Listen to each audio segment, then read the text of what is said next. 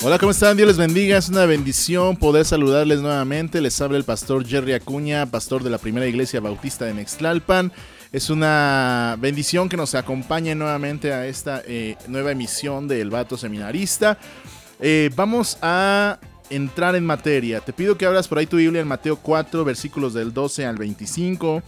Si no te es posible, no hay ningún problema, porque quizás vas manejando o quizás estás haciendo alguna otra cosa. No es necesario que lo busques, pero si puedes hacerlo, pues adelante. Yo, lo voy a, yo le voy a dar lectura, solamente pon mucha atención, porque vamos a seguir en nuestras reflexiones del Evangelio de Mateo. Cuando Jesús oyó que habían arrestado a Juan, salió de Judea y regresó a Galilea. Primero fue a Nazaret, luego salió de allí y siguió hasta Capernaum junto al mar de Galilea en la región de Zabulón y Neftalí. Así se cumplió lo que Dios dijo por medio del profeta Isaías. En la tierra de Zabulón y Neftalí, junto al mar, más allá del río Jordán en Galilea, donde viven tantos gentiles, la gente que estaba en la oscuridad ha visto una gran luz.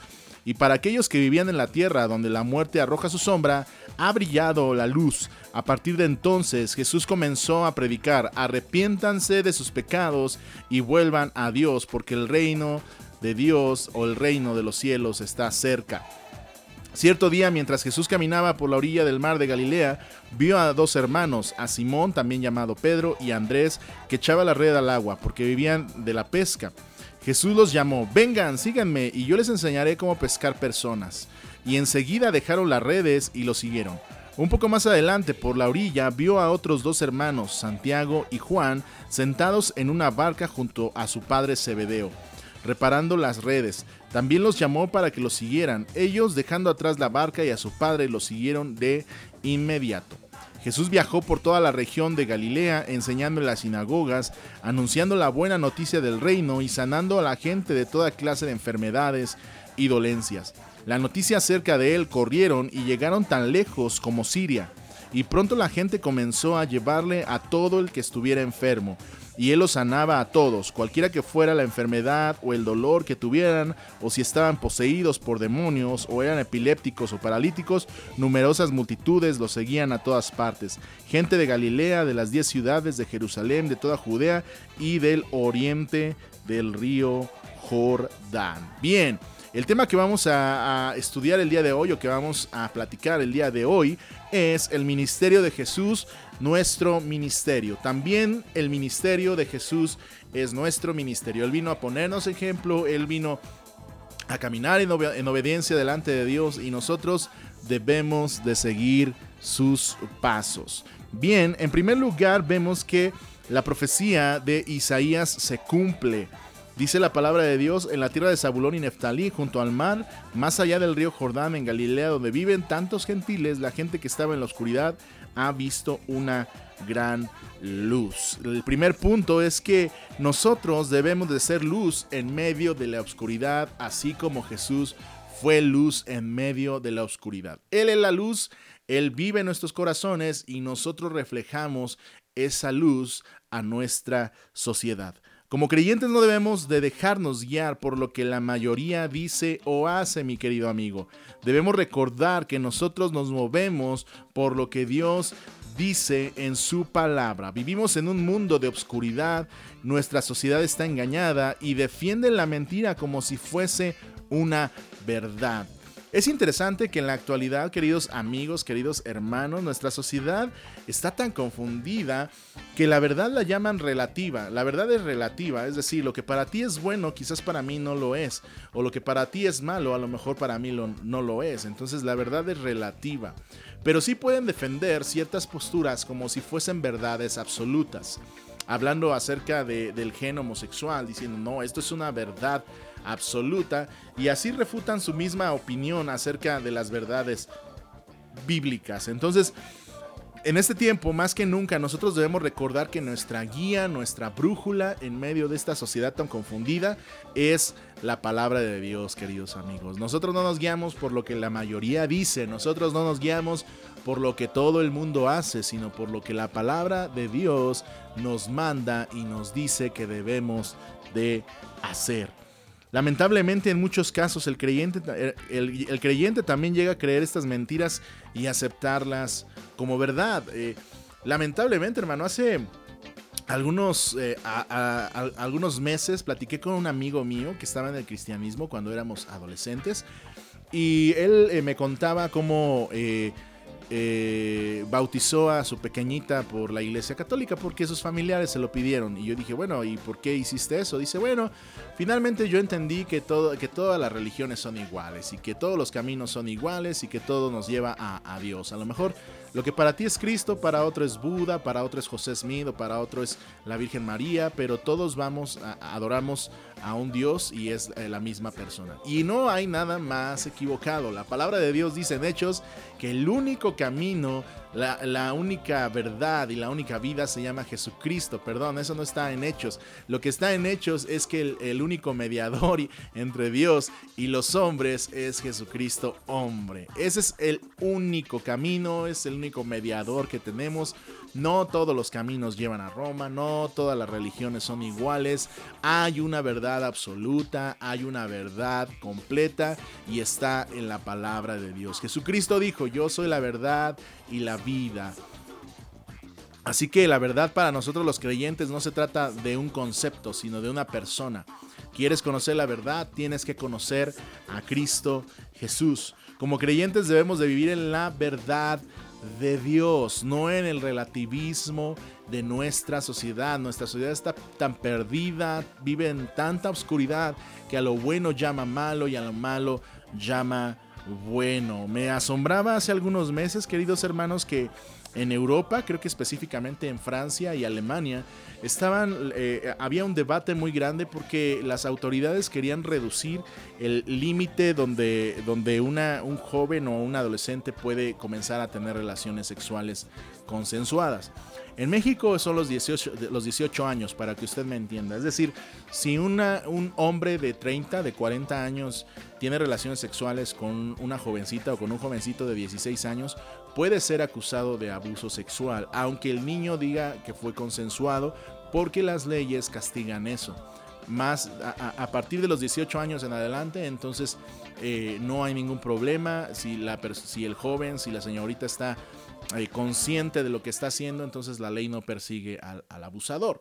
Pero en Francia y en, este, Alemania se estaba viendo la posibilidad de que se redujera hasta los 12 años. ¿Te imaginas un hombre de 40, de 30 años teniendo relaciones sexuales con una niña de 12 años? Pues eh, esto, esto es lo que nuestras autoridades ahora están defendiendo. A lo bueno llaman malo y a lo malo llaman bueno. Ahora una pequeñita de 12 años que fue engañada por un hombre mayor con más experiencia, con más, con más este, mañas, puede envolver a una joven o a un jovencito y que estos digan que la relación sexual fue consentida cuando lo más probable es que haya habido manipulación y un abuso sexual. ¿Te das cuenta? Por eso nosotros debemos de ser luz. Y ser luz es ser diferente. Obviamente nos va a acarrear problemas, va a ser difícil caminar en un mundo tan corrupto eh, eh, de una manera correcta y honesta, pero es a lo que Dios nos ha llamado. Eso es ser luz. Eso es ser luz, ser diferente a nuestra sociedad. Es decir, no porque todos tus amigos engañen a sus mujeres, tú debes de hacer lo mismo. No porque todas tus amigas o todos tus amigos eh, como jovencitos ya tienen relaciones sexuales, se meten con todo el mundo, tú debes de hacer lo mismo. No te dejes presionar, querido amigo, querido hermano, no te dejes presionar. Debemos nosotros de ser luz y ser luz es ser diferente, es caminar en los caminos del Señor, obedecer las ordenanzas del Señor. Eso nos va a traer muchos beneficios, pero también nos va a permitir ser de testimonio a otras personas que nuestro testimonio alumbre a nuestros vecinos y a nuestros familiares. Si otros roban, queridos amigos, nosotros no debemos de hacerlos. Si otros ofenden, si otros odian, si otros son violentos o egoístas, etcétera, etcétera, etcétera, como pueblo de Dios no podemos cometer los mismos errores. Nosotros no debemos hacer lo mismo que otros hacen. Inclusive debemos de hacer lo contrario. Que nuestra luz brille en medio de de esta sociedad, en medio de una sociedad que vive en obscuridad. Eso es ser luz, ser diferente, no jalar con la mayoría de nuestra sociedad, no llamar a lo malo a lo malo bueno y a lo bueno malo, sino que nuestra guía completamente sea la palabra de Dios. Ok, nuestro primer ministerio es ser luz, ya te lo, te lo comenté por ahí. Nuestro segundo ministerio es llamar a otros a seguir a Jesús. Y esto es eh, un resultado de ser luz. La gente va a ver que somos diferentes, la gente te va a ver que actúas de manera diferente y automáticamente se van a preguntar qué es lo que estás haciendo o qué fue lo que hiciste para, para poder vivir así, para poder tener un matrimonio sano, no perfecto, pero sí sano, para tener una familia eh, en paz, que se ama, que se perdone, tampoco perfecta, pero sí sana eh, de acuerdo a la voluntad de Dios. Cuando todo esto sucede, amigo, hermano, cuando todo esto pase, las personas van a voltear a ver el testimonio. no, es imposible no ver una luz en medio de la oscuridad. Es imposible. Si tú enciendes una luz en medio de una densa noche, todo mundo la va a mirar. Y esto sucede también con nuestro testimonio. Cuando somos diferentes, mucha gente se da cuenta. Algunos para mal, yo lo sé, algunos te van a ver y te van a criticar y te van a juzgar y te van a perseguir. Pero otros van a querer descubrir qué es lo que está pasando en tu vida. Van a querer saber qué es lo que Dios está haciendo en tu matrimonio. ¿Qué es lo que Dios está haciendo en tus hijos? ¿Cómo es que puedes ser diferente en medio de un mundo tan caótico? Se van a sentar contigo y te van a preguntar, oye, yo he visto que, tu matrimonio es, es, eh, no tiene tantos problemas, ¿verdad? Oye, ¿cómo, es que tus hijos te, te, respetan y, y, llevan una relación linda? ¿Qué es lo que haces? ¿Cómo le haces, amigo, amiga, hermano, familiar? No sé, alguien te va a preguntar. Y en ese momento es donde tú y yo debemos de aprovechar para llevar a las personas a los pies de Cristo. En primer lugar, en primer lugar, darle la gloria a Dios de lo que ha hecho en nuestras vidas. Si el Señor te ha sacado del alcohol, de las drogas, ha restaurado tu matrimonio, ha transformado tu vida, debemos de glorificar a Dios en primer lugar. Evita echarte porras, evita este pararte el cuello, ¿no? No digas, ah, pues es que mi matrimonio es bien chido porque pues yo llevo todos los jueves a mi esposa a cenar tacos y no sé qué, o, a mis hijos yo los traigo bien en cintura. No, no, no, no.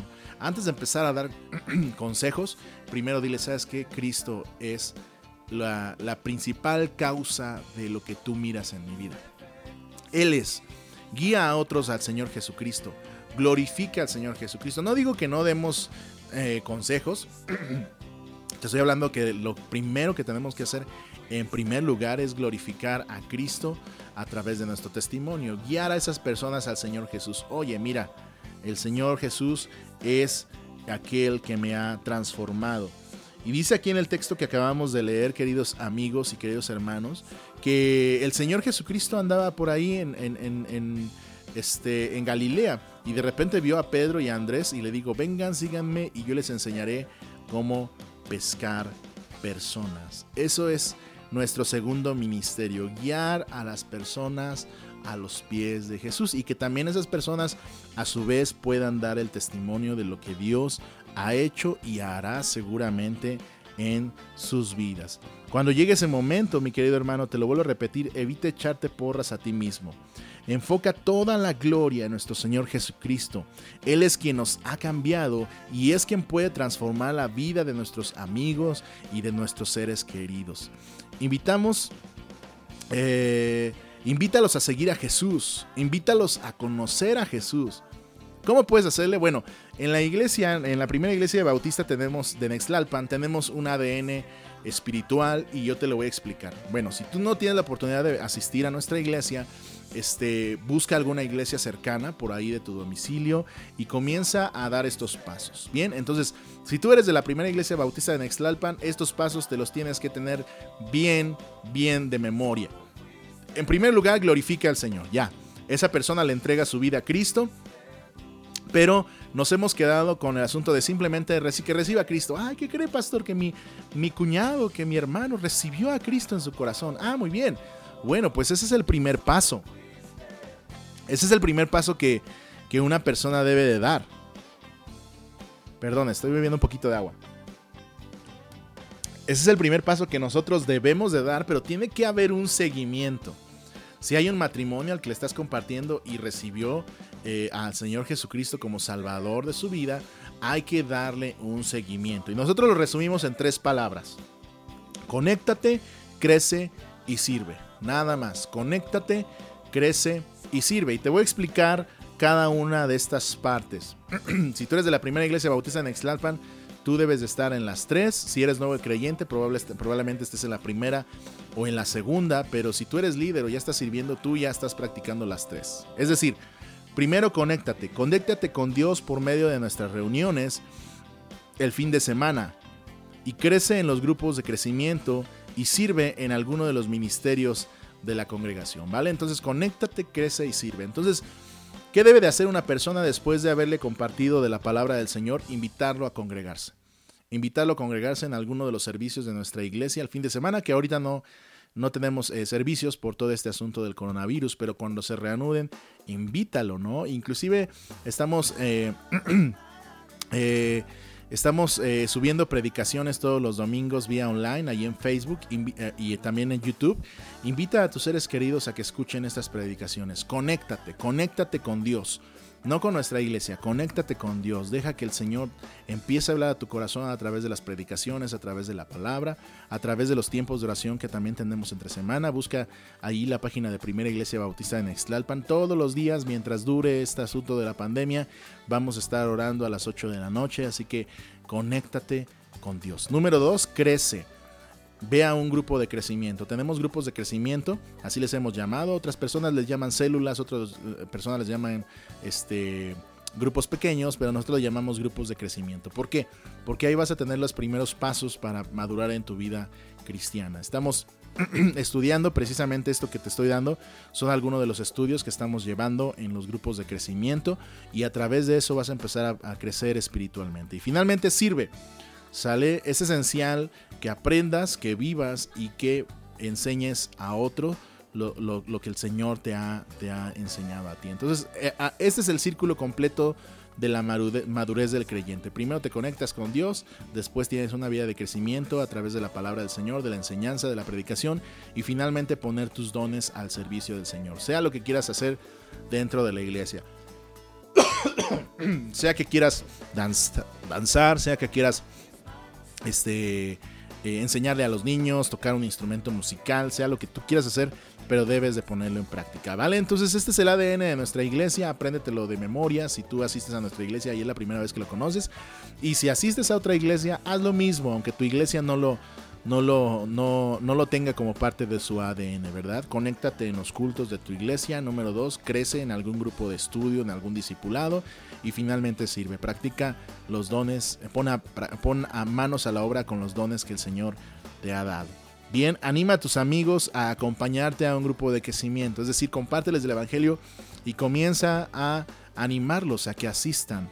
Es necesario que se reúnan, para que puedan conectarse con el Señor y también para que puedan crecer a través de, la, de, su relación con otros creyentes. Anímalos, si viven muy lejos, anímalos a seguir nuestras transmisiones por Facebook y YouTube y comienza un plan de discipulado. Mándanos un mensaje métete ahí a la página de Primera Iglesia Bautista de Nextlalpan, mándanos un inbox y dime, oye, ¿sabes qué? Me gustaría iniciar un, discipulado, no sé cómo hacerle. A lo mejor hasta te lo mandamos o te lo damos online, ¿no? Pero es importante que tú te conectes, que crezcas en tu fe, no nada más basta con decir yo acepté a Cristo en mi corazón hace 20 años, ¿no? Yo conozco gente que dice eso y que la verdad no son cristianos maduros espiritualmente porque no sirven eh, en la iglesia y tampoco enseñan a otros. Entonces no han completado el ciclo de madurez dentro de sus personas. Bien, entonces con proclama la palabra del Señor, llama a otros a seguir a Cristo a través de estos, de estos eh, sencillos pasos que yo hoy te estoy dando. Bien, y finalmente a proclamar el poder de Dios sobre la tierra. Nuestro primer ministerio con el que nos identificamos con Cristo es en ser luz, en nuestro testimonio número dos, a través de ese testimonio. Eh, llevar a otras personas a Cristo, al conocimiento, a una relación con el Señor a través de Cristo y finalmente proclamar el poder de Dios sobre la tierra. Dios es poderoso. Él es poderoso, yo lo sé, yo lo creo, lo he vivido, lo he experimentado. Dice la palabra del Señor, Jesús viajó por la región de Galilea enseñando en las sinagogas, anunciando la buena noticia del reino y sanando a la gente de toda clase de enfermedades y dolencias. La noticia acerca de él corrieron y llegaron tan lejos como Siria y pronto la gente comenzó a llevarle a él todo el que estuviera enfermo y los sanaba a todos, cualquiera que fuera la enfermedad o el dolor que tuvieran, o si estaban poseídos por demonios o eran epilépticos o paralíticos, el Señor los sanaba. Dios es poderoso, querido hermano, querido amigo. No saques este factor de tu, de, de tu ministerio Debemos de ser testimonio, de ser luz, de ser diferentes a los demás. Debemos de llevar a otros al pie a los pies de Cristo, pero también debemos entender que Dios es poderoso y que la gente puede experimentar ese poder de Dios en sus vidas. Esta es una realidad. Nosotros somos una iglesia bautista, pero no estamos peleados con el poder sobrenatural de Dios. Hermano, yo he visto gente sanar, yo he visto lenguas negras de cáncer eh, convertirse en, lenguas rositas como si fuesen de un recién nacido. He visto personas que ya han sido desahuciadas por cirrosis en el hospital y el Señor se los ha renovado. Tenemos testimonios dentro de nuestra iglesia. Aún mi mamita misma, hace un año el, el doctor solamente le diagnosticaba o le o le, le auguraba dos o tres meses de vida y el Señor le ha permitido cumplir un año ya con nosotros, sí con sus achaques, sí con sus altas y sus bajas, pero el Señor ha tenido misericordia de nosotros y de mi familia. Y si te lo digo es porque es una realidad, Dios tiene poder, Cristo tiene poder, y, pero también es importante que tú sepas que el poder radica en Dios. Ora por los enfermos, ora por las personas que están pasando un momento difícil en los hospitales, ora por tus amigos, por tus familiares, ora por tu matrimonio, ora por tus hijos. Y deja que el poder de Dios se manifieste en tu familia. Vas a ver cómo el Señor va a transformar a tus hijos, vas a ver cómo el Señor va a transformar tu familia, vas a ver en muchos casos cómo Dios va a sanar, cómo Dios va a abrir brecha en donde no lo habría, vas a ver cómo el Señor te va a proveer de trabajo. Si es que no lo tienes, acude al Señor, Él es poderoso. Yo no tengo ningún poder, yo soy un, ser humano, yo soy el pastor Jerry, pero yo confío en el poder de Dios y cuando y como confío en el poder de Dios, con esa confianza voy y oro por los enfermos y oro por la gente necesitada y la gente recibe respuestas. En muchas ocasiones la gente puede decir, oh, el pastor Jerry hizo esto. Y yo tengo que decir lo mismo que dijimos en el punto anterior. Toda la gloria es para el Señor. Dale toda la gloria al Señor Jesucristo. Dios es todopoderoso. En nuestros grupos de crecimiento constantemente oramos por las necesidades de los unos por los otros. No tengas miedo, amigo, hermano, tú me estás escuchando. No tengas miedo de orar por nadie. Si alguien te dice, hermano, amigo, yo sé que tú vas a la iglesia, ayúdame a orar por mi hijo, ve con la seguridad de que Dios tiene el poder para poder sanar a esa persona, con la confianza. Si Dios sana, gloria a su nombre, y si no lo hace, Dios sabe también por qué lo está haciendo. Pero tú no tengas miedo de orar por la gente. Ora por aquellos que quieran que ores. Tampoco te estoy diciendo que obligues a nadie, ¿verdad? Pero si hay alguien que te dice, hermano, hermana, por favor, ayúdame a orar. Ora con toda confianza. Y por favor, te pido un favorcísimo. No le hables al pastor para que vaya, ¿verdad? Ahora, si, si, si el caso está muy difícil, pues sí habla por teléfono y pide, pide consejo. Pero a veces, hermano, híjole, son las 2, 3 de la mañana y ahí la gente está molestando al pastor. Pastor, mire, fíjese que pasó esto y por favor venga a orar. No, hermano, tú necesitas al Señor en tu vida. A lo mejor al día siguiente sí, ya le hablas al pastor, le notificas, le avisas, le mandas un mensaje. Pero en muchas ocasiones, en muchos momentos, no vamos a tener a un pastor o a un líder cerca. Vamos a tener que confiar plenamente en Dios y orar nosotros como hijos y como pueblo del Señor. Ora por tus amigos, ora por tus familiares. Si hay necesidad económica, ora por ellos. Alguna enfermedad, ora por ellos. Dificultades en el matrimonio o en la familia, ora por ellos. No tengas miedo de orar por la gente. Y si te lo permiten también, hazlo personalmente. Nunca debes de perder de vista que eh, el que tiene el poder es Dios. Dios tiene el poder. Esa es nuestra confianza. Dios es poderoso. Y en esa confianza es que tú y yo nos movemos. que Él es todopoderoso. Ese poder no, es, no depende de nosotros, no radica en nosotros, sino en nuestro Señor Jesucristo. Por esto, hermano, amigo, no debes de tener ningún miedo de orar por nadie. Quien sana es Dios, quien provee es Dios, quien restaura familias es Dios. Deja que tus amigos y tus familiares experimenten el poder de Dios en sus vidas al confiar en Él. Si ellos no confían en Él, tú confía en Dios y ayuda a tus amigos, a tus familiares, a la gente que amas a experimentar este poder de Dios. Enséñales a orar. Diles, cuando, cuando Dios te use para, para alguna milagro extraordinario, para alguna situación extraordinaria, guía a esas personas a orar. No les digas, ¿sabes qué? Ay, échame un fonazo con no. Cuando tengas este, necesidad, no, no, no, no, sabes que cuando vuelva a pasar, cuando suceda, tú ora a Dios. Así como Dios me escuchó a mí, así Dios te va a escuchar a ti. Pídele al Señor misericordia, pídele a Dios que te sane, que te libere, que te transforme. Sobre todo pídele que te perdone. Dile que te arrepientes de tus pecados y que te vuelves a Él de todo corazón y vas a experimentar la gracia, la misericordia y el poder de Dios en tu vida. Enséñale a tu gente a orar, enséñale a tus hijos a orar, enséñale a tu familia a orar, a experimentar ese poder de Dios en sus vidas y a confiar plenamente en el poder de Dios. Bien, este es el ministerio de nuestro Señor Jesucristo, nuestro ministerio. Número uno, ser luz. Número dos, llevar gente a los pies de Cristo. Y número tres, experimentar el poder del Señor en tu vida.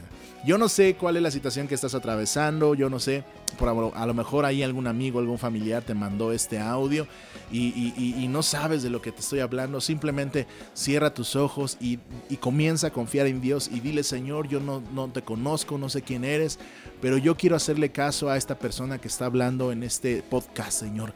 Quiero conocerte, quiero entregarte mi vida, Señor, quiero experimentar tu poder, sáname, transfórmame, libérame, Señor. Comienza a experimentar el poder de Dios en tu vida, querido amigo. Te amo mucho. Soy el pastor Jerry Acuña, pastor de la Primera Iglesia Bautista de Nextlalpan. Visítanos en nuestras redes sociales, ahí en Primera Iglesia Bautista de Nextlalpan, en Pastor Jerry Acuña. O en YouTube también búscanos como Primera Iglesia Bautista de Nextlalpan o Pastor Jerry Acuña. Estamos para servirte, para, para para apoyarte, para orar por ti. Eh, ahí puedes mandarnos unos mensajitos personales, ahí puedes pedir ayuda en oración, ahí estamos para servirte. Gracias por escuchar este podcast. Compártelo con la gente que amas. Yo sé que va a ser de una bendición extraordinaria como lo ha sido para tu, para tu vida. Vientos, Dios te bendiga. Te mando un abrazote. Estamos a, a la orden y te esperamos la próxima semana para la nueva emisión de el vato seminarista. Vientos, que el Señor te bendiga, que el Señor te guarde.